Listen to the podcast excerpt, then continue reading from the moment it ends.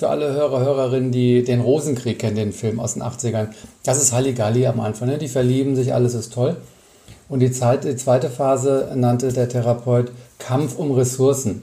Und Ressourcen ist zum Beispiel Zeit, Geld, Essen, was auch immer. Irgendetwas, was ich brauche, um gut leben zu können, das ist knapp. Wir können nicht ins Kino und ins Theater gehen. Wir können nur mhm. in eins gehen. Und wenn du ins Kino willst, Katrin, nicht ins Theater, dann sind wir in der zweiten Phase angelangt. Kampf um Ressourcen, weil wir haben diesen Abend nur einmal. Und das zu wissen ist Gold wert, weil keine Beziehung kann an dieser Phase vorbeikommen. Das Leben ist nun mal knapp. Und das ist sozusagen noch natürlich. Und jetzt ist die Frage, wie verhalten wir uns in diesem Kampf? Mhm. Und da sagte der Therapeut, viele von uns, die eben ihre eigene Selbstentwicklung nicht in die Hand genommen haben, die sind noch in allergischen Reaktionen gefangen. Mhm. Das heißt, die reagieren allergisch im Sinne so einer Knee-Jerk-Reaction, ne, da passiert was und dann kommt ein Reflex und die reagieren so wie in ihrer Kindheit. Aber das ist eben nicht mehr, und jetzt kam der andere tolle Begriff äh, aus meinen Augen, gesund erwachsen. Herzlich willkommen im You Go Sisters Podcast. Hier ist Kat und heute sprechen wir über ein großes Thema im Podcast, nämlich Kommunikation hat wahnsinnig viele Facetten, vor allem in der Partnerschaft. Und da kann so einiges schief laufen. Ich glaube, da haben wir alle Erfahrung. Und genau da wollen wir heute mal einen Blick hinter die Fassade werfen. Warum ist es eigentlich so? Was geht da schief? Und was ist wichtig in der Kommunikation in unseren Beziehungen? Und dafür habe ich mir Philipp eingeladen den ich in der School of Life kennengelernt habe. Dort gibt er Workshops zu dem Thema. Der kennt sich also aus und teilt auch mit uns seine Erfahrungen ganz persönlich in seinen Beziehungen und in seiner Kommunikation. Und Philipp und ich, wir sprechen darüber, dass wir eben oft vergessen, dass es ja nicht nur darum geht, was wir sagen, sondern auch wie. Und damit meine ich jetzt nicht nur den Ton, sondern vor allem mit welcher inneren Haltung ich was sage. Also wie ich eben zu meinem Gegenüber stehe in dem Moment und auch zu mir, nicht zu vergessen. Dann sprechen wir über maskuline und feminine Anteile in uns, ja, weil das hat nämlich auch wieder ganz interessante Auswirkungen auf die Kommunikation. Und schließlich geht es um radikale Ehrlichkeit, womit Philipp auch so seine eigenen Erfahrungen hat. Und er sagt eben, dabei geht es darum, alles Beziehungsrelevante auszusprechen. Was uns zu der spannenden Frage bringt, was zur Hölle ist eigentlich beziehungsrelevant? Und dem gehen wir auf, dem, auf den Grund. Ihr dürft also gespannt sein. Und da kommen wir dann auch am Thema Eifersucht vorbei. Denn da ist ja die Frage, was ist beziehungsrelevant? Natürlich nochmal besonders spannend. Wir besprechen das am Beispiel von der schönen Nachbarin. Also muss ich meiner Partnerin sagen, dass ich die Nachbarin attraktiv finde. Und Philipp zeigt uns ein paar Wege auf, wie wir eben mit unserer Eifersucht auch umgehen können. Also es wird sehr konkret auch nochmal zum Ende mit Werkzeugen, Impulsen, wie du wirklich auch die Kommunikation in deinen eigenen Beziehungen verbessern kannst ist ein sehr schönes Gespräch und wenn dich das Thema interessiert, dann wünsche ich dir jetzt ganz viel Spaß im Podcast mit Philipp. Aufnahme läuft, sehr schön. Ja, Philipp, herzlich willkommen im You Go Sisters Podcast. Hallo Katrin. Hi. Ich freue mich sehr, dass du da bist, dass du heute unser Gast bist, denn ja, wir sind ja hier bei Yugo Sisters vor ein paar Wochen in eine neue Themenreihe gestartet, Liebe mhm. und Beziehungen. Mhm. Und ein wichtiges Thema ist da natürlich Kommunikation. Mhm. Na, also ja. wie, wie, zeigen wir uns da auch in Beziehungen? Und das ist ja auch ein ganz, ganz ja, wichtiges Vehikel für Intimität. Also wir stellen ja nicht mhm. nur körperlich Intimität her, sondern auch indem wir eben miteinander sprechen und kommunizieren. Und ja, dann bist du mir eingefallen, Philipp. Weil ich war nämlich im April 2022 in einem Workshop bei dir, den du gegeben hast für die School of Life. Mhm. Das war gekonnt Feedback geben und Grenzen setzen. Mhm. Da haben wir so einen, einen Tag miteinander verbracht und das fand ich sehr, sehr spannend. Auch so die Art, wie du das rübergebracht hast, das Thema und hast auch viel Persönliches eingebracht von dir mhm. und eben erzählt, was so deine Erfahrungen sind. Ne? Und dann dachte ich, ja, den Philipp brauchen wir hier im Podcast. zum Thema Kommunikation. Auch tatsächlich unser erster Mann in Ui. der Liebesreihe. Ja. Also. Nicht, nicht ganz, aber in der, in der Liebesreihe. Also ich glaube, wir hatten jetzt schon so fünf Männer im Podcast. Mhm. Und ja, ich freue mich sehr, dass du zugesagt hast, dass du heute hier bist und dass wir in aller Ausführlichkeit über dieses Thema sprechen und all seine Dimensionen. Ja, herzlich willkommen und Schön. sag gerne nochmal ein paar Worte zu dir, damit unsere Zuhörer und Zuhörerinnen dich ein bisschen kennenlernen.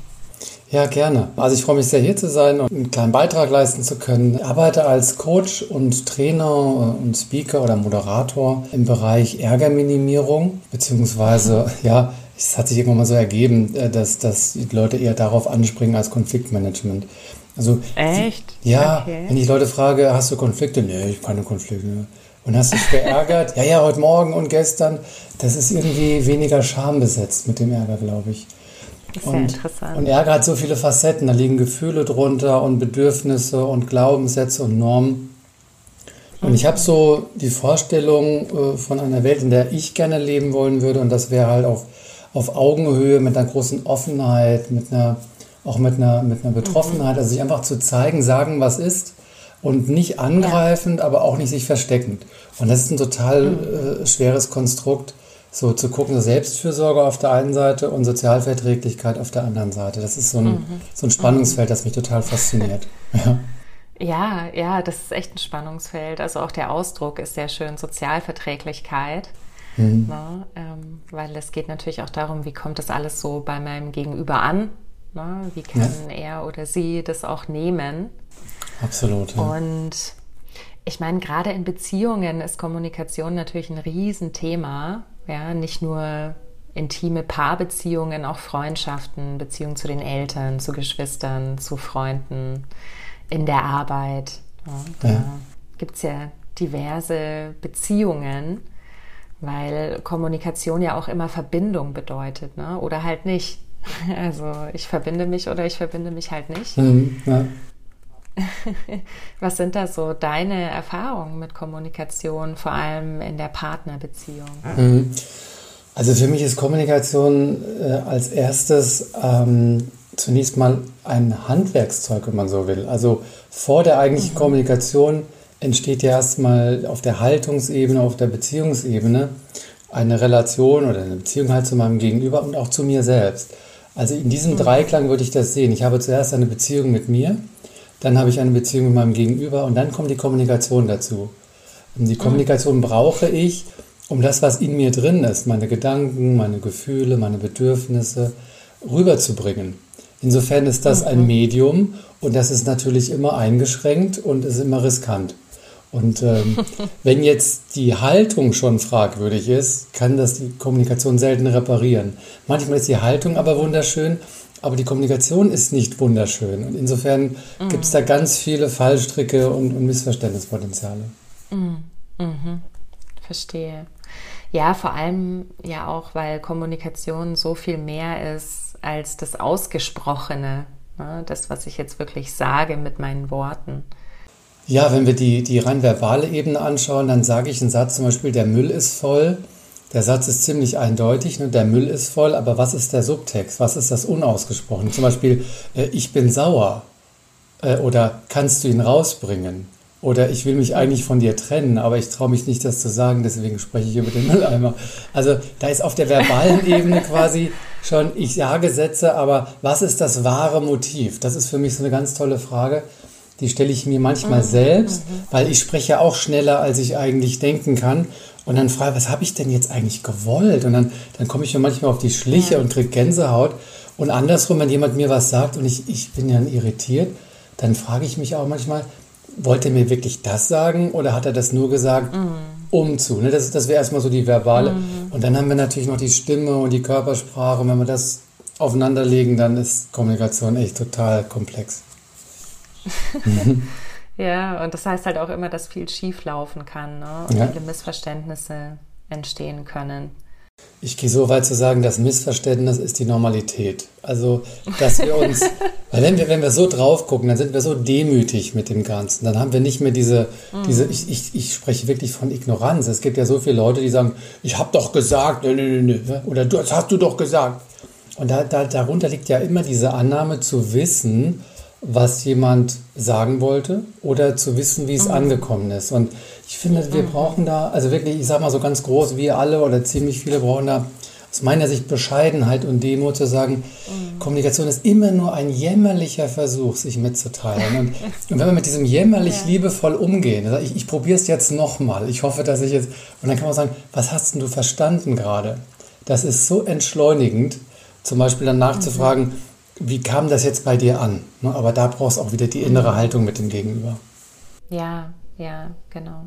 Also es ist wirklich wahnsinnig vielschichtig und wir haben im Vorgespräch ja auch so über die unterschiedlichen Anteile gesprochen, die in uns sind. Mal ganz grob allein die maskulinen und die femininen Anteile.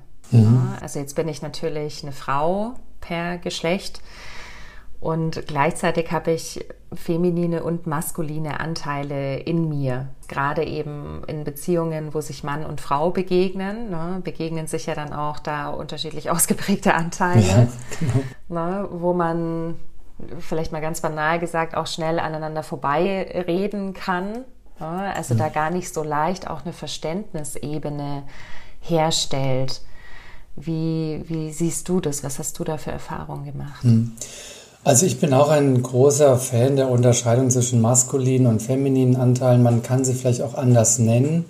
Äh, wenn wir über maskulin und feminin, wenn wir das so benennen, gibt es sehr oft Reflexe, dass man das sagt, wie es ein Klischee und alle Männer, alle Frauen. Deswegen sind eigentlich diese Begriffe möglicherweise auch ungünstig. Man könnte sagen A-Energie und B-Energie.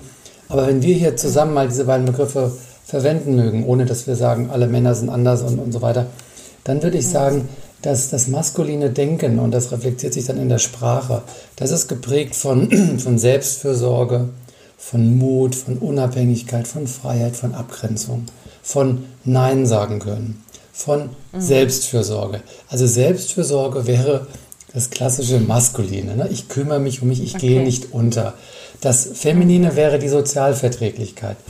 Kümmern, einfühlen, Rücksicht nehmen, verbunden sein, halten, tragen. So, ich als Mann habe beide Anteile. Ich finde beide toll. Mhm. Und je nach meiner inneren Verfassung und der meines Gegenübers werde ich mal mehr in die maskulinen gehen. Warte mal, stopp, hier ist eine Grenze von mir.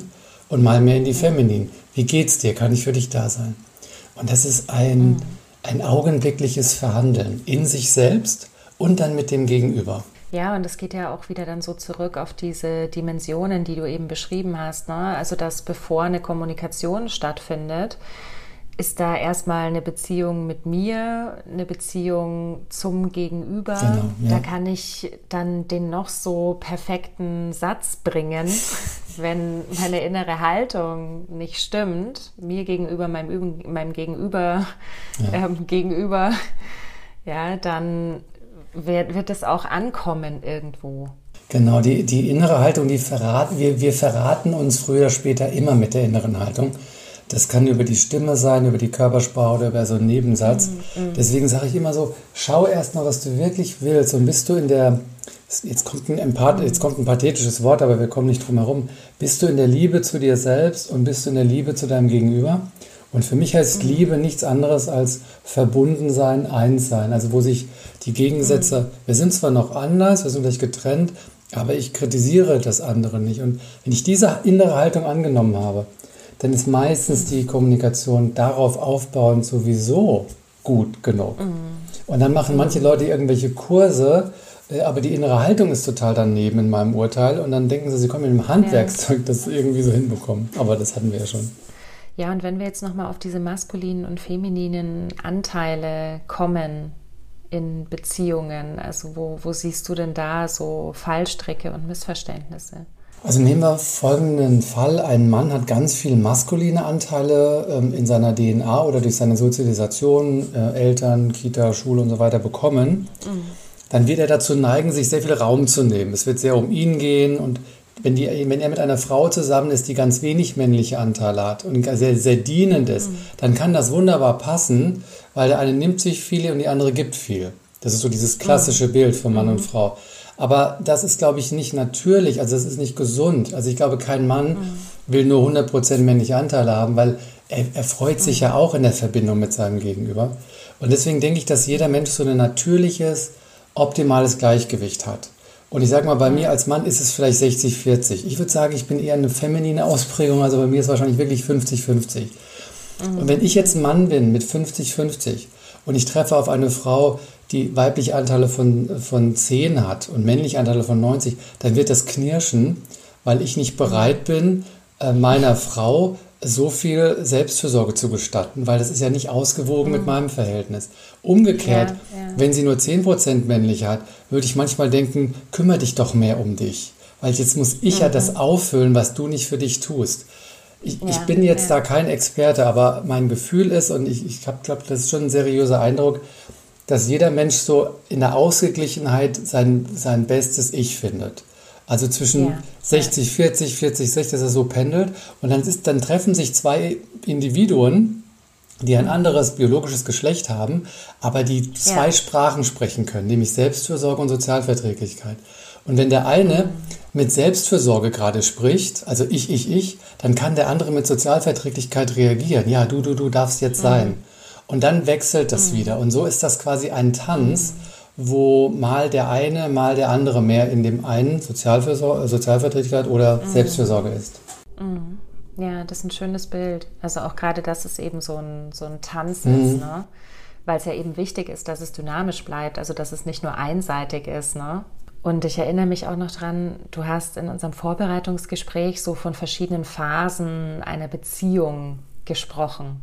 Mhm. Also so angefangen mit Halligalli. ja, genau, so habe ich die genannt. Der, der Therapeut, bei dem ich da in Therapie war, der nannte das anders, aber ich weiß nicht mehr wie. Aber wir beide wissen, was wir mit Halligalli meinen. Das müssen wir bei, für alle Hörer, Hörerinnen, die den Rosenkrieg kennen, den Film aus den 80ern. Das ist Halligalli am Anfang. Ne? Die verlieben sich, alles ist toll. Und die, Zeit, die zweite Phase nannte der Therapeut Kampf um Ressourcen.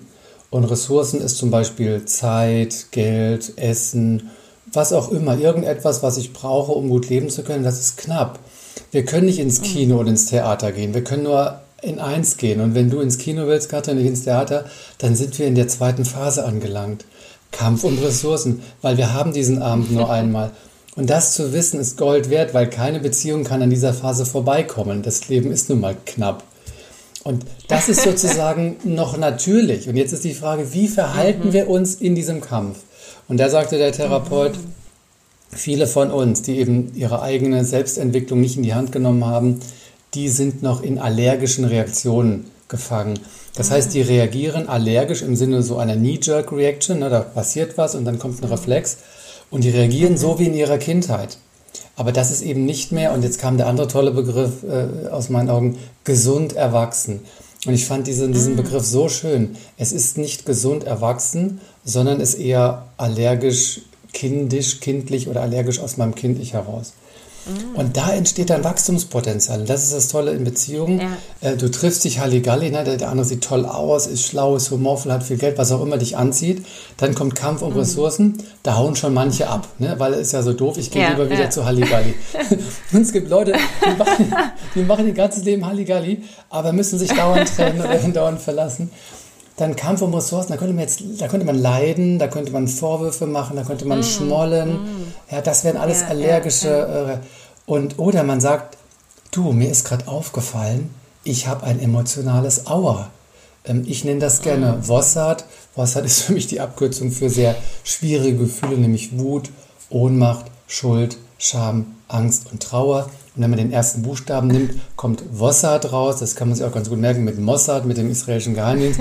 Und wenn ich merke, dass ich Vossad habe, aufgrund einer Verhaltensweise meiner Partnerin, dann weiß ich, dass ich in einer allergischen Reaktion gefangen bin. Und dann kann ich ah, aussteigen, ich gucke drauf, ich atme durch, ich entspanne meine angespannte Muskulatur.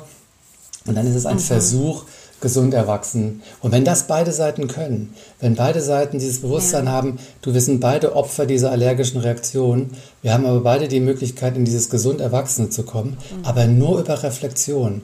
Und zwar Selbstreflexion, wenn ich selbst merke, mhm. oder über dein Feedback, dass du mir eine Rückmeldung gibst. Ja. Und so sind Selbstreflexion und Feedback wunderbare Tools, um in dieser dritten Phase, diesen allergischen Reaktionen, auszusteigen und ins gesunde Erwachsene zu kommen. Ja, absolut. So wie es sich für mich anhört, sind ja diese allergischen Reaktionen auch oft dann passiv-aggressiv. So, ne? Also hier Augenrollen, Schmollen. Also ich kann von mir sprechen. Ich habe Schmollen gelernt von meinen Eltern. Und liebe Mama, lieber Papa, falls ihr das jetzt hört, ich habe euch sowas von verziehen, weil ihr konntet es nicht besser. Und ihr habt einen tollen Job gemacht, ihr habt ganz viel von euch bekommen. Aber das Schmollen hat mir nicht gut getan. Ich habe das nämlich gelernt. Ich war einfach im Raum und dann lernst du das als Kind und obwohl du dir das nicht gut getan hat, weil ich dachte, meine Eltern trennen sich oder sowas, aber hatten die einfach nur mhm. Knatsch, die waren auch in allergischen Reaktionen drin. Und dann habe ich das heute auch das Schmollen noch und dann sage ich so, hm, nee, nee, nee, das ist ja das von früher. Und dann kann ich aussteigen. Aber es gibt auch Leute, die, die brauchen das passiv-aggressive gar nicht. Die sind viel authentischer im Ausdruck, indem die mhm. einfach schreien, ja, oder ich meine, im schlimmsten Fall sogar körperliche Gewalt oder Sarkasmus. Mhm. Also Sarkasmus ist eine ganz weit mhm. verbreitete Technik.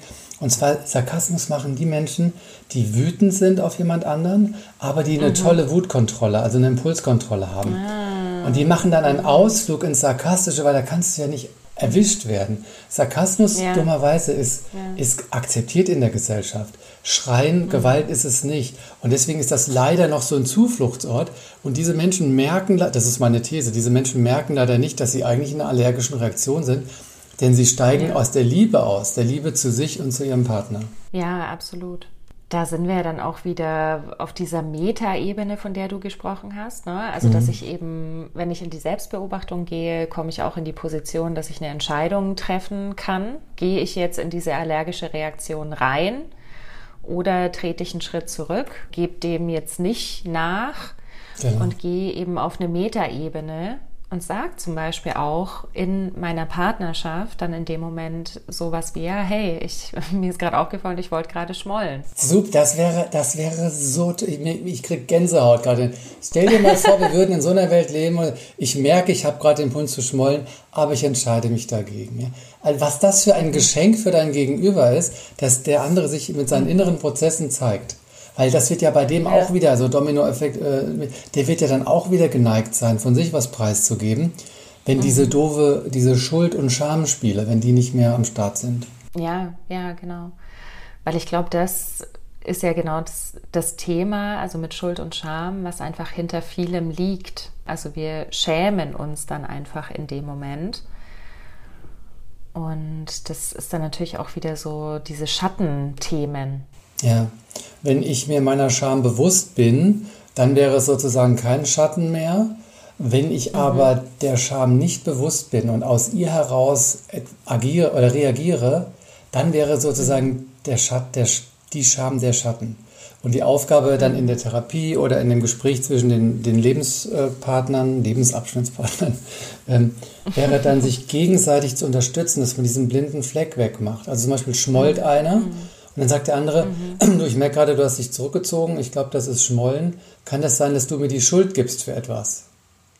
Mhm. Autsch, mhm. das stimmt. Ups. Ich finde, du bist schuldig, weil. Ich habe mich aber nicht getraut, es zu sagen und ich bin total dankbar, dass du es jetzt angesprochen hast. Mhm. Ja, wow, next level. Ja, genau. Let's celebrate all the next levels. Genau, die warten alle auf uns. ja, und, und das bringt mich dann auch zu dem, was du auch im Vorbereitungsgespräch gesagt hast, was ich total spannend finde. So diese Frage, also was möchte, Schrägstrich muss ich eigentlich so aussprechen in einer Beziehung? Mhm. Wo du sagst, ja, alles Beziehungsrelevante aussprechen. Ja. ja ist gleich Verantwortungsübernahme. Mhm. Und das macht sehr viel Sinn und wirft natürlich gleichzeitig die Frage auf, was ist denn beziehungsrelevant genau. und ja. was nicht unter Umständen, weil es ja wahrscheinlich auch nicht pauschal alles beziehungsrelevant, was mir jetzt so im Kopf vorgeht. Mhm. Ja. Also ich bin äh, froh und dankbar, dass, so, dass wir hierüber sprechen können, weil ich finde, das ist wirklich ein unfassbar wichtiger Ansatz für eine gelungene Beziehung. Und zugleich hilft es überhaupt nicht. Weil was ist beziehungsrelevant, wie du gesagt hast? Ne? Das ist ein Begriff, der ist unbestimmt, den müssen wir also definieren. Mhm. Und wenn du zehn Leute fragst, was ist beziehungsrelevant, kriegst du wahrscheinlich zehn Antworten. Mhm. Und deswegen ist es eine Chance, aber eben auch eine Herausforderung. Und wenn beide äh, Partner, Partnerin, äh, wie auch immer, sich diesem Konzept verschreiben und sagen, ich glaube daran, dass das Mitteilen der beziehungsrelevanten Dinge beziehungsstiftend ist und beziehungsentwickelnd ist, Super. Dann, was ist für dich beziehungsrelevant? Was ist für dich beziehungsrelevant? Also man würde wirklich quasi mhm. diese Vokabel definieren. Und, oder man könnte jetzt so ein bisschen wissenschaftsnah sagen, wir operationalisieren dieses mhm. Konstrukt. Das heißt, wir machen es verfügbar oder bearbeitbar oder wir zerlegen es in Aufgaben. Und dann könnte man mhm. überlegen, was ist beziehungsrelevant? Naja, äh, zum Beispiel, wenn ich dir äh, nicht sage, dass ich die Nachbarin schön finde, Mhm. Ne? Ist das jetzt beziehungsrelevant? Mhm. Ja nein? Es wird Frauen geben, ja, die dann zu dem Mann sagen, nee, sowas will ich nicht wissen, solange du kein Interesse an ihr hast. Weil wa mhm. was soll ich das wissen, wenn da eh nichts passiert? Das ist eine unnötige Information. Eine andere ja. Frau wird sagen, ich will das wissen weil mhm. die, die hat sich vielleicht einen Rock angezogen und ich habe diese Hose an und vielleicht ziehe ich mal einen Rock an, dann findest du mich. Ich, ich meine das jetzt ernst. Ne? Ich meine das nicht so, yeah. weil das äußere Schöne kann ja tatsächlich etwas sein, was in dem Moment den Mann da äh, gedanklich rübergetragen hat. Was ist, wenn er, wenn derjenige jetzt sagt, ich würde gerne mal mit der knutschen? Autsch, ne? Ich würde gerne noch einen Schritt weitergehen, was auch immer. Ich würde gerne mit euch beiden eine Beziehung haben und die ganze Straße weiß das. Also ich, ich stelle mir das vor ja. wie so ein Kontinuum. Und das eine ist halt, nee, äh, Monogamie und, und, und so weiter und alle Gedanken sind böse und hab sie nicht. Und, und, und wenn, dann will ich es nicht wissen, bis hin zu, äh, ich lasse dich total frei und äh, du kannst mir das sagen, musst aber nicht. Und jetzt mal das Ganze nochmal profaner. Angenommen, du bist auf einer Dienstreise und du hast Stuhlgang, ja, dann wirst du deiner, also deiner Partnerin nicht eine, eine WhatsApp schicken, du, ich war gerade auf dem Klo, das Stuhlgang. Ja, weil das ist nicht beziehungsrelevant. Wenn du aber dann äh, durch, wir reden jetzt mal richtig Tacheles, wenn du aber durchverlässt, ne, also drei Tage fest, äh, dann ist es vielleicht doch relevant am dritten Tag, weil deine Frau macht sich vielleicht Sorgen, dass mit dir irgendwas passiert ich bin mir bewusst, dass ich jetzt so Tabus auch vielleicht verletzt habe, ne? mit äh, die Nachbarin toll sind oder, oder der Stuhlgang. Aber letztlich sind es genau solche Fragen. Und wenn wir dann ja. einen Deal haben, wir haben Transparenz, wir haben eine Vereinbarung, dann ist es, dann kann innerhalb der Liebe die Freiheit auch äh, sich Platz nehmen ja. und die Verantwortung kann gelebt werden. Und ich glaube, so Verantwortung und Freiheit sind ganz wichtige Konzepte der, der einer funktionierenden Partnerschaft auch. Ja, ja, absolut, absolut. Und ich glaube, es ist, wie du sagst, auch einfach per se wichtig, erstmal so einen Raum zu kreieren, also so einen gemeinsamen und dann zu gucken, was ist da eigentlich möglich. Ne? Sonst mhm. sind da ja auch ganz viele Annahmen. Ne? Also ich glaube, viele Leute sprechen nie explizit darüber, dass sie in einer monogamen Beziehung sind, aber sie sind mhm. in einer monogamen Beziehung, weil sie beide es annehmen. so, ne? ja. Also das ist so so viel Unausgesprochenes einfach. Ne? Ja. Und allein, also dafür sich schon mal die Zeit zu nehmen und das einfach so ein bisschen auszudefinieren, weil dann wieder eine ganz neue Freiheit entstehen kann daraus. Ja. Äh, an der Stelle vielleicht so eine, eine, ein Buchhinweis, Gespräche mit Gott habe ich gelesen und da stand wirklich mhm. drin, Liebe ist Freiheit. Und ich war ganz irritiert. Mhm. Und er sagte, Freiheit ist Liebe. Weil wenn du wirklich frei bist, dann wirst du aus der Freiheit heraus wirklich wahrscheinlich Liebe versprühen. Und wenn du in der Liebe bist, aber dich unfrei fühlst, dann ist das noch nicht wirklich in der Liebe. Dann, dann ist da irgendwas noch nicht ja. aufgelöst. Eigentlich fand ich, haben die Konzepte gar nichts miteinander zu tun, Liebe und Freiheit nichts. Mhm. Aber auf den zweiten Blick sind die total eng miteinander verwoben. Und ja, auch nochmal zu dem Thema, was ist beziehungsrelevant? Also ich meine, mit der Nachbarin ist es ja schon so ein bisschen angeklungen, aber da gibt es ja auch so dieses große Thema Eifersucht gerade wenn ich da jetzt vielleicht irgendwie mitbekommen habe, dass mein Partner irgendwelche Fantasien hat mit mhm. anderen realen Personen, die nebenan wohnen. ja, da ist natürlich dann auch die Frage, je nachdem, wie die Leute drauf sind, ob die jetzt mehr oder weniger eifersüchtig sind, ne, wie offen man dann auch damit umgeht ne, und halt auch so sagt in puncto radikale Ehrlichkeit, okay, es ist halt jetzt die Wahrheit in dem Moment, ich spreche sie jetzt aus und ich traue dir zu, dass du damit umgehen kannst. Wow. Was, ja. du, aber, was, du, aber, was du aber vielleicht nicht kannst. Ja. I don't know. Ja, ja, oh ja, das ist. Das mit der radikalen Ehrlichkeit ist echt ein Thema. Die radikale Ehrlichkeit braucht als Schwester oder Bruder die radikale Akzeptanz. Der Sender ist radikal ehrlich und wenn die Senderin, der Sender radikal akzeptieren kann, dann ist das ein wunderbarer Deal, weil dann kann alles auf den Tisch. Aber ich glaube, dass mhm. jeder Mensch, ob er es weiß oder nicht weiß, äh, Grenzen der Zumutbarkeit hat, also wo er einfach emotional ja. betroffen ist. Letztlich ist das, was der andere sagt, ja immer die Wahrheit und, und moralisch befreit von allem. Es sei denn, wir sind mhm. jetzt sehr konservativ und glauben an irgendwas, was die katholische Kirche oder die Taliban erzählen. Mhm. Aber wenn wir das mal zur Seite stellen und das Individuum angucken, und dann hat jemand Eifersucht, du hast ja hast das angesprochen. Ich habe immer gedacht, mhm. ich habe ich hab nie gewusst, was Eifersucht ist. Und jetzt vor einem halben Jahr hatte ich zum ersten Mal Eifersucht. Ähm, und dann habe ich okay. mit meinem Mentor gesprochen. Ich rufe den immer an, wenn ich nicht weiter weiß. Walter Bott, äh, ganz toller äh, Mann. Und äh, dann hat er mir gesagt, guck mal bei Max Frisch nach. Max Frisch hat sich viel mit Eifersucht äh, befasst. Und er sagt, Eifersucht sind meistens zwei Themen oder zwei Ursachen. Das eine ist die Verlustangst, also die Angst vor Einsamkeit. Und das andere ist die Angst vor einem geringen Selbstwertgefühl. Mhm. Das habe ich mir beides angeguckt und habe hab festgestellt, ja, ich habe Angst, jemanden zu verlieren. Und ich habe Angst, dass der andere, der da im Raum war plötzlich, dass der toller ist als ich.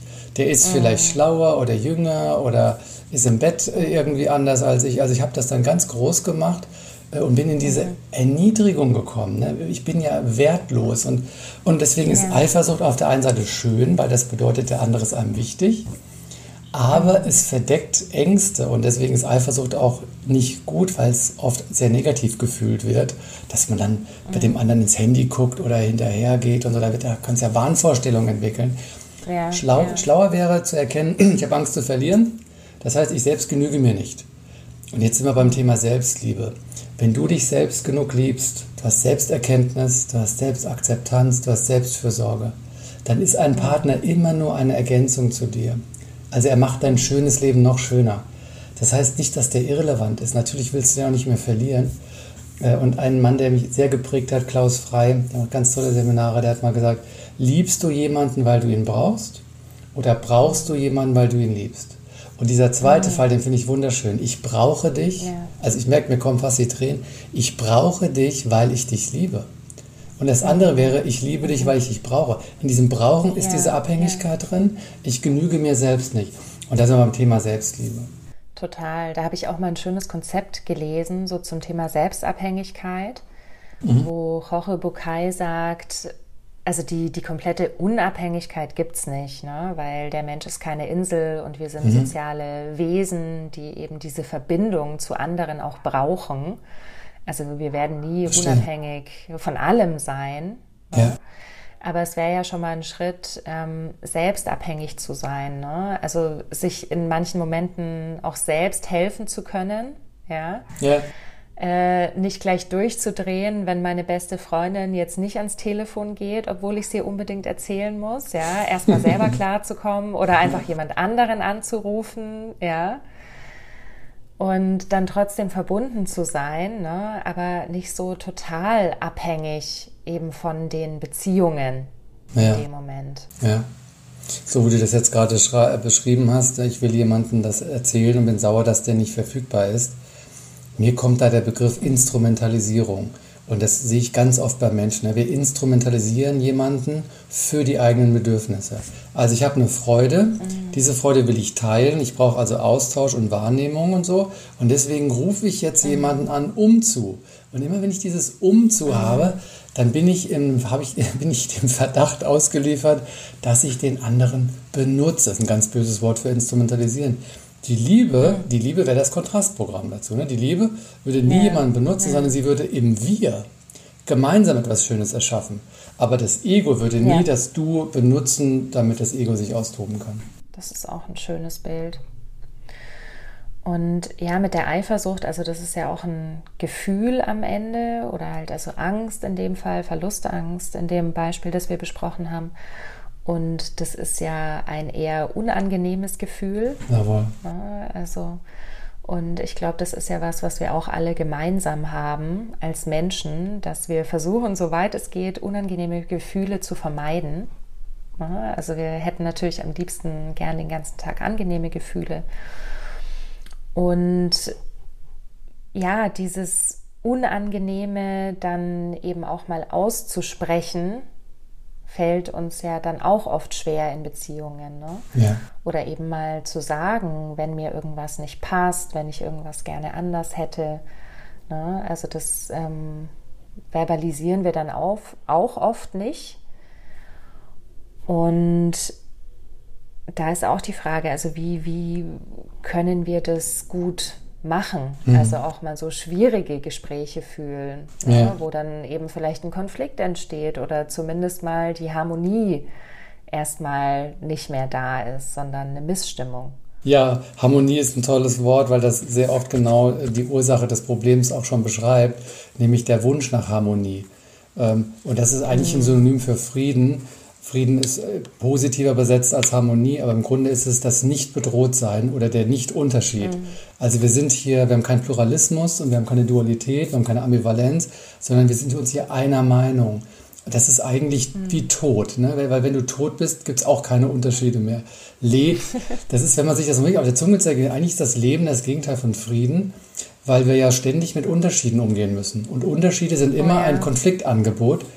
Ähm, Frieden sind die kurzen Unterbrechungen, wenn wir mal kurz einer Meinung ja. sind, ne? oder wir haben jetzt mal kurz Sex miteinander, oder wir gehen jetzt ins Theater zusammen. Das sind so kurze Momente, wo wir so glückselig mhm. miteinander verschmolzen sind. Aber die Normalität, Gouda oder Tilsiter, ne? Mallorca oder, oder, oder, oder, äh, Italien. So. Und Deswegen einfach nur so nochmal Harmonie versus Frieden und Frieden als absolute Ausnahme.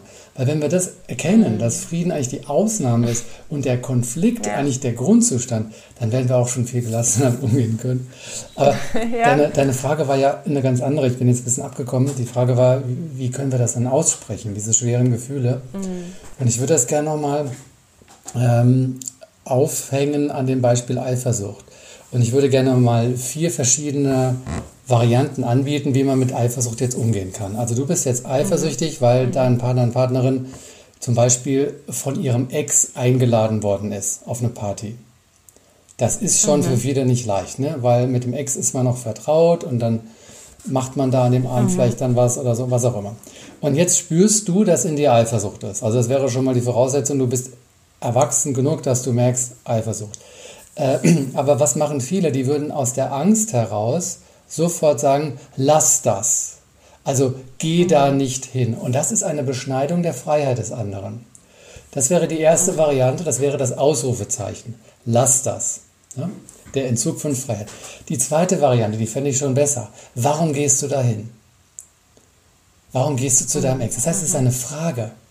Dahinter verbirgt sich aber die gleiche Angst, nämlich die Angst, den anderen zu verlieren oder teilen zu müssen. Aber warum erlaubt dem anderen eine andere Position zu haben? Es ist keine Beschneidung der Freiheit, es ist höchstens eine, ein Angriff auf seinen Frieden, weil er muss sich jetzt rechtfertigen. Das wäre das Zweite, das wäre das, das Warum und das Ausrufezeichen. Der dritte, der dritte Entwicklungsgrad wäre, du, ich merke, ich habe gerade Eifersucht. Ich bin eifersüchtig. Ich meine, stell dir das mal vor, wenn wir alle hier in diesem Land so weit wären, einfach nur zu sagen, du, ich merke gerade, ich bin eifersüchtig. Mit, aber auch so, weißt du, so mit so einem Lächeln, so, ich zeige mich Voll. mit meiner Trauer, mit meiner Angst, mit meinem Ausgeliefertsein. Wenn du da hingehst, ich habe keine Kontrolle mehr. Kontrollverlust ist fürchterlich für die Leute, die Eifersucht haben. Ja, dabei ist Kontrolle ja sowieso eine Illusion. Wir können ja nichts kontrollieren. So, und jetzt, das vierte wäre jetzt, also es gibt ja aus meiner Sicht noch eins obendrauf. Boah, wenn ich merke, dass du da, wenn ich höre, dass du da hingehen willst, kriege ich tierische Angst, dich zu verlieren. Und ich, und ich kriege jetzt Tränen in den Augen, wirklich, weil es ist, berührt mich. Und, und ich merke. ich bin ganz geschockt. Ich habe Angst, dich zu verlieren. Und weißt du was? Ich werde auch konfrontiert damit, dass ich mich selbst nicht so attraktiv finde. Und ich habe manchmal das Gefühl, dass ich dir nicht äh, genug bin. Stell dir das mal wow. vor. Dann, wow. Ich meine, da geht doch das Herz auf der Anna. Wahrscheinlich sagt die sogar ab. geht da gar nicht hin. ja, genau. ich das ja gar nicht wollen will. Aber ich habe jetzt hier auch Gänsehaut. Wenn du das gesagt hast, wie, da kannst, ja. das ist das absolute Eifersuchtsauflösungsprogramm. Du kannst nicht in der Eifersucht bleiben, wenn du über die Wurzel der Eifersucht sprichst. Nämlich, ich habe Angst, mhm. dich zu verlieren und ich schäme mich oder ich, oder ich, hab, ich merke gerade, dass ich so viele Sachen an mir selbst ablehne. Ja. Also zwischen lass das, geh da nicht hin und du, ich merke gerade, da ist das ganze Kontinuum dessen, was wir in diesem Augenblick zur Verfügung haben. Und es ist halt immer ein Kontinuum an Möglichkeiten. Und unsere automatisierte, gelernte Reaktion ist halt nur eine Möglichkeit. Ja, am Ende haben wir es halt in der Hand. Erwachsensein für mich heißt, wählen zu können. Ich kann wählen. Mhm. Und Kind kann nicht wählen. Kent hat ein Programm und das Problem ist, dass viele Erwachsene hier, die stecken in einem erwachsenen Körper, ja, die haben so Haare, ja, und haben so, sind so groß und rund geworden, aber innen drin sind es ganz kleine Kinder. Und die wiederholen nur die Programme. Und ich bin genauso. Ich, ich komme immer wieder in mein, mit meinem Kind in Kontakt und dann kann ich nicht wählen, sondern haben wir dieses Allergische. Und was wir hier vielleicht auch noch nennen können, das ist der ganze Bereich Normen. Normen im mhm. Sinne von nicht jetzt Gesetze, die geschrieben sind, auf die wir uns geeinigt haben, ne, die sind ja demokratisch legitimiert, sondern subjektive Normen. Und die mhm. fangen meistens an, man sollte nicht oder es ist schlecht mhm. das oder es ist nicht gut das. Und zum Thema jetzt äh, zur Feier, zum Ex zu gehen, könnte man sagen, das ist ein unnötiges Risiko. Ja, und das wäre mhm. jetzt nämlich eine Norm. Woher kommt die? Und dann kann man ja, nämlich ja. über die Norm reden und über die Bedürfnisse und über die Glaubenssätze. Da muss man gar nicht mehr über diese Tat äh, äh, mhm. sprechen, die noch gar nicht stattgefunden hat. Auch schön. Ja, auch schöne Möglichkeit. Mhm. Finde ich toll. Und du hast es ja auch schon angeschnitten, also so eben dieses als Erwachsene miteinander sprechen. Denn häufig sprechen eben auch unsere inneren Kinder miteinander oder streiten dann eher miteinander in solchen Situationen, wenn das, ja, wenn da eben unbewusst sehr viele Dinge ablaufen. Hast du mhm. damit auch Erfahrungen gemacht? Also wenn Erwachsene so äh, aus ihrem bockigen Kind nicht miteinander sprechen, meinst du das? Ja, ja. Ja, ich, also wenn, es gibt da diese wunderschöne, aus meiner Sicht eine der wichtigsten Theorien überhaupt, die sogenannte Transaktionsanalyse von Eric Byrne. Mhm. Und der beschreibt, dass wir Menschen in verschiedenen sogenannten Ich-Zuständen sein können. Das Erwachsene heißt erstaunlicherweise das Erwachsenen-Ich. Und wenn ich in einem Erwachsenen-Ich bin, dann kann ich reflektieren, differenzieren, mich einfühlen. Mhm. Ich bin mir meiner inneren Prozesse bewusst, verantworte sie und spreche sie aus. Dann gibt es aber zwei Ausweich-Ichs, und zwar das Eltern-Ich und das Kind-Ich. Und da wiederum gibt es noch zwei Unterformen. Und manche Menschen sind dann in ihrem Eltern-Ich, und da sind die streng, die, die, die mhm. predigen quasi die Norm, man darf nicht und lass das, die sind dominant, belehrend, autoritär, oder sie sind total fürsorglich.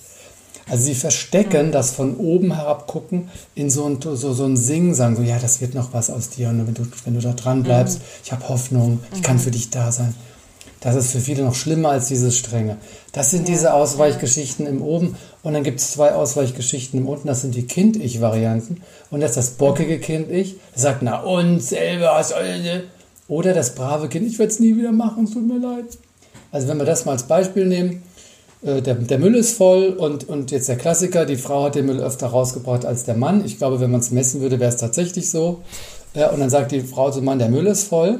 Und wenn der Mann jetzt in seinem Erwachsenen-Ich wäre, dann würde er sagen, äh, okay, stimmt, hast recht, ich, ich bringe ihn jetzt raus, ich merke aber, dass es mich tierisch ankotzt, dass du sagst, der Müll ist voll und dass du nicht zu mir sagst, dass du sauer bist, dass der Müll voll ist oder dass du irgendwas klären willst. Ne? Und dann sagt die mhm. Frau, ja, hast recht, ich habe mich nicht getraut, ich wollte halt über den Müll nur und so und ich bin sauer. Okay, das wäre jetzt Erwachsene nicht. Ne? Du kannst also richtig, ich bin im Ärger, aber du hast keinen Schaum vorm Mund. Du sprichst es aber aus. Das ja. Bockige wäre, na und, du hast die Wäsche noch nicht aufgehängt. Ja, wem ist damit geholfen? Mhm. Dann sind wir in diesen scheiß Schuldspielen drin. Ja, wer hat, wer hat mehr Mist gebaut? Und das ist nur aus dem Kindlich ja. dann. Und manchmal geht noch einer nach oben ins Elternlich und sagt dann, naja, das war ja klar, dass die Ehe mit dir nicht funktioniert, bei deiner Mutter. Weißt du, das wäre dann nicht mehr aus dem bockigen Kindlich, sondern du gehst hoch, ja. um auf der Metaebene dem anderen halt eins noch auszuwischen. Mhm. Ja, ja. ja. da sind die Möglichkeiten vielfältig. Und wo wir jetzt schon so bei diesem Thema sind, das ja auch in die Richtung geht, Methoden und Techniken. Also ich weiß ja auch aus dem Workshop, dass du da ja ein ganzes Spektrum und einen bunten Fächer an Methoden hast. Und ich fände es toll, wenn du ein paar mit uns teilst, wo du sagst, hey, also das Verständnis hilft wirklich total, um sich da auch mal vielleicht ein bisschen selber zu überprüfen oder so, wenn da schräge Situationen sind, die mal anzuschauen mit so einem Blick. Mhm. Gerne, du musst mich dann nur bremsen, wenn ich äh, mich jetzt hier verrenne in irgendeine Richtung. Ähm, also für mich wäre die, die, wenn wir jetzt die Überschrift sagen, Kommunikation und Gesprächsführung, dass wenn mhm. ich mich dem zuwende, dass ich vorher mit meinem Partner, mit meiner Partnerin nochmal wirklich ganz sauber geguckt habe, haben wir, eine, haben wir eine gesunde, haben wir eine bedeutungsvolle Beziehung, haben wir die gleichen Motive, haben wir ähnliche Bedürfnisse, äh, begegnen wir uns auf Augenhöhe. Also, dass das erstmal wirklich geklärt ist. Also, wir haben Substanz, wir haben uns verpflichtet. Mhm. Wenn das wirklich getan ist, und meine Vermutung wäre, das macht keiner wirklich ausreichend. Es wird nur so ein bisschen mhm. getan. Deswegen bin ich so vorsichtig. Erst dann würde ich zur Kommunikation gehen. Äh. Und bei der Kommunikation würde ich äh, ein paar Grundsätze vielleicht ähm, sagen. Also das eine Thema ist Kommunikationsfallen vermeiden. Es ist manchmal einfacher, etwas Schlechtes zu vermeiden, als etwas Gutes richtig zu machen. Deswegen lass, lass einfach Reizformulierungen. Ne? Also Reizformulierung ganz einfach, wie doch, aber, schon wieder, endlich, alle, du musst. Das haben wir schon immer so gemacht. Das sind alles Scheißformulierungen. Das, die Welt braucht diese Begriffe nicht. Kannst du komplett streichen. Ja, Weil ja, diese Reizformulierungen, die führen halt oft zum sofortigen Konter auf der anderen Seite. Da wird auch keiner sagen, nee, ich bin für Reizformulierungen. Höchstens, wenn die Leute sagen, ja, mir wird es aber nicht gelingen. Das ist was ganz anderes. Aber, also Reizformulierung lassen. Das zweite wäre, mhm. man kann nicht nicht kommunizieren. Das ist dieser, dieses mhm. Kommunikationsaxiom von dem Watzlawick. Äh, man kann nicht nicht kommunizieren heißt, wenn du nicht sprichst, hast du auch was gesagt. Du hast nämlich nicht gesprochen. Und Schweigen ist Zustimmung. Oder mhm. Schweigen ist Widerstand. Das weißt du nicht, weil der andere wird es interpretieren. Mhm. Wenn du da sitzt und du sagst nichts, aber du guckst aus dem Fenster, dann kommunizierst du, weil du aus dem Fenster guckst. Und entweder guckst du den schönen Vögeln dazu oder es ist ein Protestverhalten, weil du dem anderen den Blickkontakt vermeidest. Also du bist ja. verdammt, als Mensch bist du verdammt zu kommunizieren. Und wenn du zum Beispiel eine E-Mail, gehen wir mal kurz in den Jobkontext, du kriegst eine E-Mail in den Verteiler rein und jemand stellt dich bloß und wenn du da einen Tag lang nicht antwortest, hast du auch Feedback gegeben. Nämlich du hast allen Menschen gesagt, mit dir kann man das machen, dich kann man bloßstellen lassen. Mhm. Wenn wir jetzt aber wieder in einen anderen Bereich wechseln, würde das bedeuten, ich, ich spüre, dass, also meine Partnerin sagt etwas und ich spüre bei mir einen Ärger. Wahrscheinlich wird der Ärger in meinem Gesicht sichtbar sein. Wahrscheinlich. Wahrscheinlich, weil ich bin sowieso so ein offener Typ und habe keinen Bock, gerade diese beziehungsrelevanten Gefühle zu verstecken. Also sollte ich doch noch ein bisschen Text dazu liefern. Weil wenn meine Partnerin nicht nur Gesicht hat, sondern auch Text, hat sie zwei Informationsquellen. Und wenn die, mm. wenn die kongruent sind, wenn die deckungsgleich sind, Matheunterricht, ne, ein kleines Dreieck und ein großes, die sind deckungsgleich, wenn die Winkel gleich sind. Wenn ich jetzt also das, was ich sage, auch mit meinem Gesicht sage, dann hat mein Gegenüber mm. eine Sicherheit oder eine größere Sicherheit, als wenn das irgendwie unterschiedliche Aussagen sind. Ja. Ähm, dann wow. wäre für mich die Frage auch des Zeitpunkts. Sage ich sofort was oder später? Wenn meine Partnerin etwas sagt, was mich stört und ich sage nicht sofort was und ich lasse sie ausreden, dann wäre ich sehr sozialverträglich. Denn, was haben wir alle von unseren mhm. Eltern gelernt? Du darfst nicht unterbrechen. Naja, aber wenn ich nicht unterbreche an dem Punkt meiner Störung, ja, dann lüge ich sie doch an, wenn ich ihr das vorenthalte. Ich habe dann radikal andere Sicht. Ich habe die Pflicht, mich mhm. zu zeigen. Und mein Deal mit meiner Partnerin wäre so, dass ich ein kurzes Handzeichen gebe dann sieht sie, ich habe entweder einen Einwand oder einen Eigenbeitrag. Sie kann das aber ignorieren, sie kann weiterreden. Mhm. Und das ist mhm. jetzt, ja. das ist ja. jetzt wieder maskulin. Die Selbstfürsorge ist das Handzeichen. Aber es mhm. ist auch schon Sozialverträglichkeit, weil ich will dir meine Wahrheit anbieten. Und du wiederum ja. entscheidest, ob du mich sprechen lässt oder nicht. Das ist Sozialverträglichkeit. Mhm. Mhm. Ähm, gut, und dann gibt es noch sowas wie, was sage ich dann überhaupt? Da gibt es einen ganz tollen einen ganz tollen Trick und das ist die 3W-Regel beim Feedback. Wahrnehmung, Wirkung, Wunsch. Das ist so unterkomplex, dass, da musst du nicht lange in die Schule gegangen sein, um, um das machen zu können, wenn du, und damit will ich nicht sagen, dass alle, die lange zur Schule gegangen sind, das machen können. Also, Wahrnehmung wäre, ich habe gerade wahrgenommen, dass du die Augen verdreht hast. Die Wirkung ist, ich habe gerade Angst vor dir, ich fühle mich schuldig, ich schäme mich und ich bin sauer auf dich. Mein Wunsch ist, dass du nicht die Augen verdrehst, sondern dass du sagst, was gerade los ist. Oder hast du eine zertifizierte Nervenkrankheit? Also mit solchen, mit solchen humoristischen Schlagfertigkeitsstrategien kann man manchmal auch so ein bisschen Leichtigkeit reinbringen, aber mhm. manchmal findet das dann gegenüber gar nicht lustig. Also Humor ist ein anderes Thema. Ja. Aber die 3W, die sind einfach super, weil sie geben Struktur, sie klären auf und wichtig ist bei der Wahrnehmung nur das, was die Videokamera gesehen hat.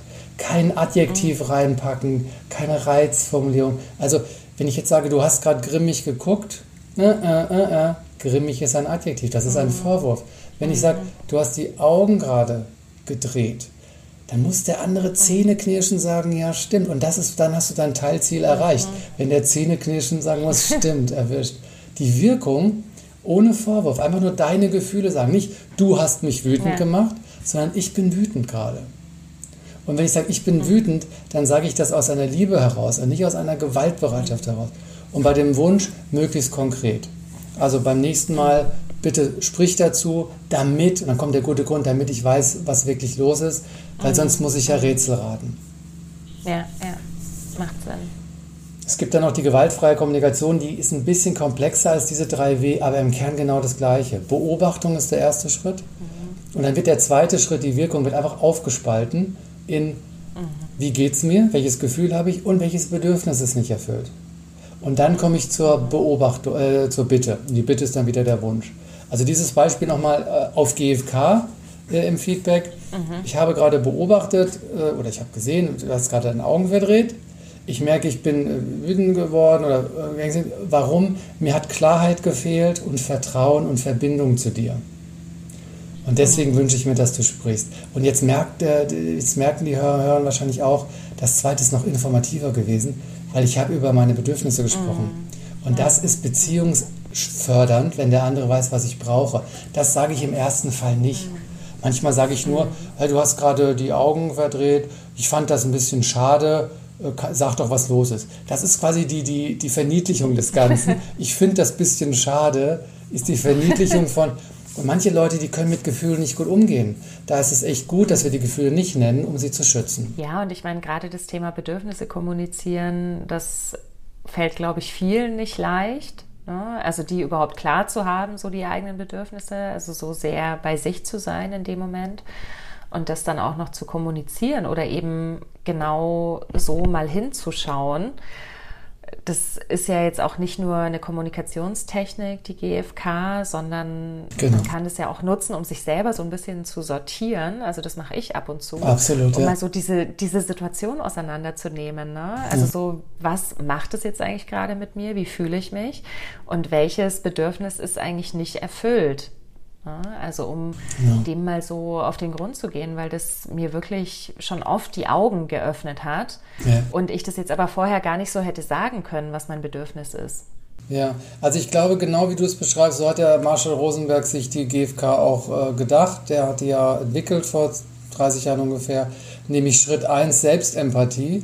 Du benutzt also die GfK nicht als, als Schablone für dein Feedback, sondern als innere Reflexion, als, als Analyseschema. Also, was habe ich beobachtet? Ah ja, Mensch, stimmt ja. Also du kommst ja selbst auf die Schliche, mhm. Selbstreflexion und manchmal musst du gar kein Feedback mehr geben, weil dieser Erkenntnisgewinn, ja. was bei dir drin ist, schon völlig reicht. Oder du sagst, wow, das, was ich mir jetzt erarbeitet habe, das biete ich meinem Gegenüber an, damit er mein Inneres auch wahrnimmt. Und dann können wir gemeinsam eben unsere Beziehung auf ein höheres Level bringen. Ja, ja, genau, genau. Und du hattest auch noch von einem Konzept der Liebe gesprochen. Mit nichts als die Wahrheit, kritisieren, nicht angreifen. Ja, also das ist das, was ich aus diesem Buch Gespräche mit Gott übernommen habe. Der Walsh sagt in diesem Buch, es gibt eigentlich nur, nein, ohne eigentlich, es gibt nur zwei Grundzustände des Menschen, und zwar Angst oder Liebe. Mhm. Und er sagt, dass mhm. alle Zustände, die wir spüren, lassen sich zurückführen auf diesen Kern. Also wenn man sich das wie so ein Zwiebelschalenmodell oder der, der Mensch so, also die Seele oder das Herz ganz drin, und dann wird's so, und wenn du jetzt in der Schuld bist, also du fühlst dich schuldig, dass du was gemacht hast, dann ist das eigentlich Angst vor Ablehnung. Mhm. Ja, und dann kannst du sagen, Mensch, ich bin denn da, aber ich will in der Liebe sein. Und dann kannst du dich mhm. quasi äh, von dem einen in das andere begeben, wie so auf dem Tennisplatz. Du gehst auf die andere Seite und sagst, wie würde ich denn jetzt aus der Liebe heraus damit umgehen, dass ich dem mhm. was angetan habe? Und schon bin ich ja, ja. verbunden wieder. Ähm, ja. Scham. Scham ist Angst, nicht zu genügen. Äh, Wut ist Angst, was nicht zu bekommen oder dem anderen eben die Schuld mhm. zu geben, dass er falsch ist. Ohnmacht, ganz viele Gefühle sind Verdr äh, Ausprägungen der Angst. Und Liebe ist dann mhm. sowas wie Verbundenheit, ähm, Nähe, Einssein, Ja. Ich finde allein dieses Ja, die Liebe sagt Ja. Sie sagt mhm. Ja zu dem Motiv, das jemand hat, nicht zu der Tat. Angenommen, dein Partner äh, hat, ja, hat Lust ja. ne, auf irgendwas, sagen wir mal, er will erotisch mit dir werden und du willst aber in dem Moment nicht erotisch werden. Ja, und jetzt könnte man sagen, ja, der Philippa oder der Walsh, der hat ja gesagt, in der Liebe musst du immer Ja sagen. Nee, nee, so ist das nicht. Das wäre Ja mhm. zu dem Mann, der ein Bedürfnis hat. Mhm. Aber Nein ja, zu der Tat. Und das ist extrem schwierig, da zu differenzieren. Ja, ja. Da braucht man das, oh, Differenzierungsvermögen zwischen dem positiven, der positiven Absicht, die ist quasi im Inneren verborgen, und der Tat mhm. äh, meines Gegenübers. Ja, ja. Sehr schöne Themen und Bilder.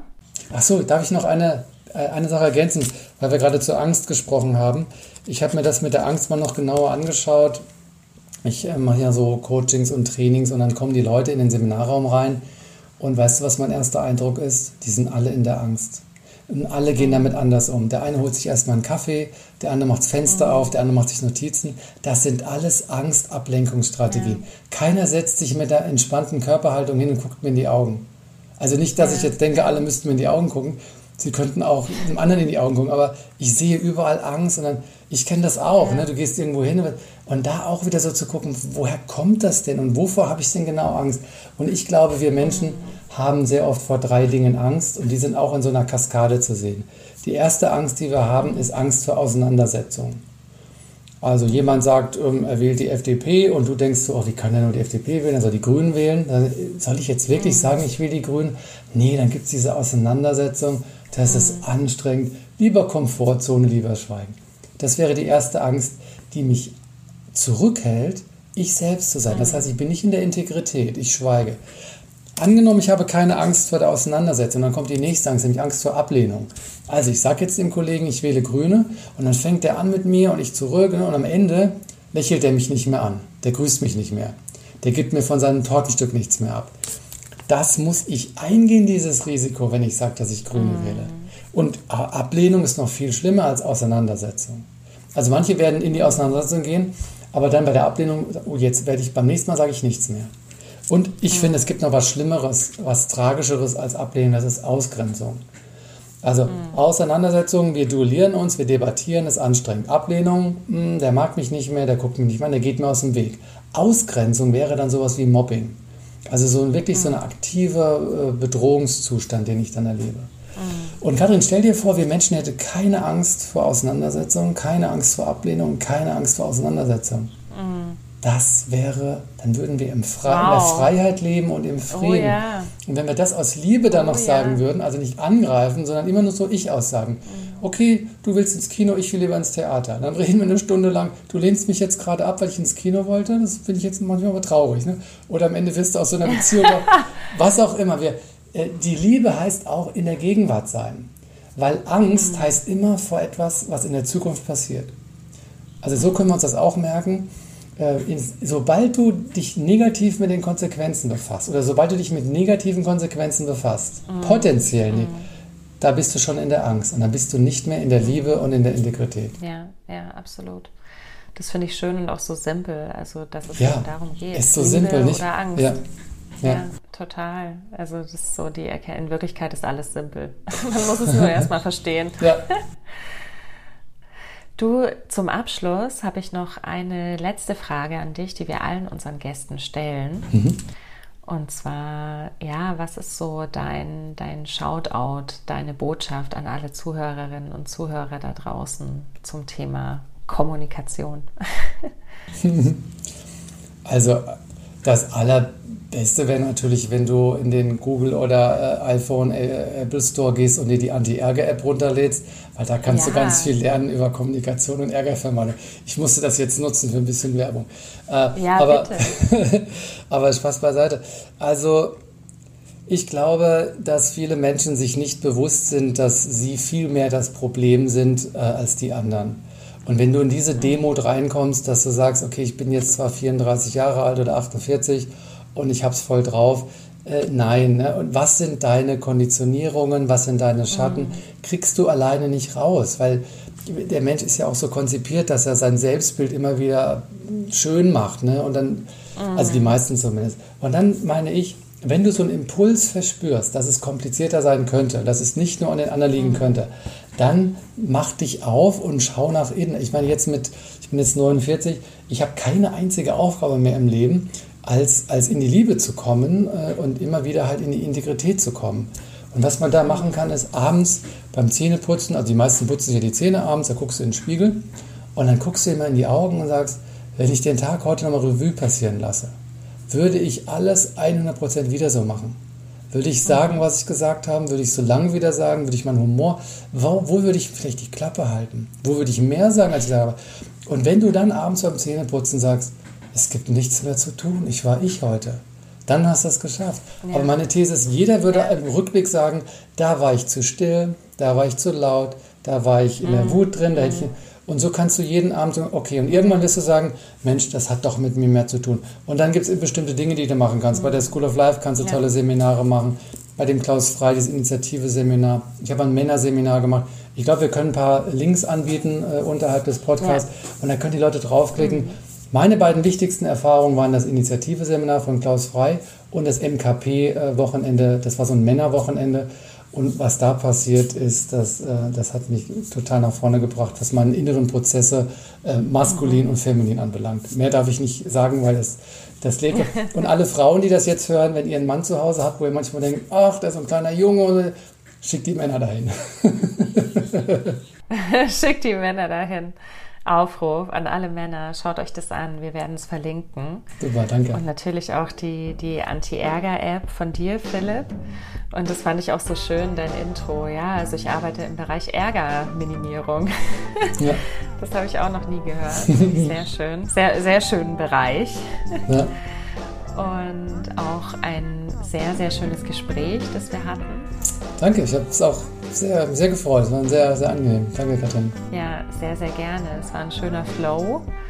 Und ich danke dir vor allem auch für den ganzen Input, den du gegeben hast und für alles, was du geteilt hast, dein Wissen, deine Erkenntnisse, deine Erfahrungen. Also ich glaube, ja. das wird sehr, sehr wertvoll sein für die Zuschauer. Und ähm, ja, wir verlinken natürlich auch dein Instagram können die Leute natürlich auch Kontakt zu dir aufnehmen für Coaching oder genau. Workshops. Ja. Also wie gesagt, School of Life Workshop kann ich sehr empfehlen aus eigener Erfahrung. Und ja, schön, dass du heute da warst, Philipp. Und bis bald in der Sisterhood. Bis dann. Danke dir. Ciao. Ciao.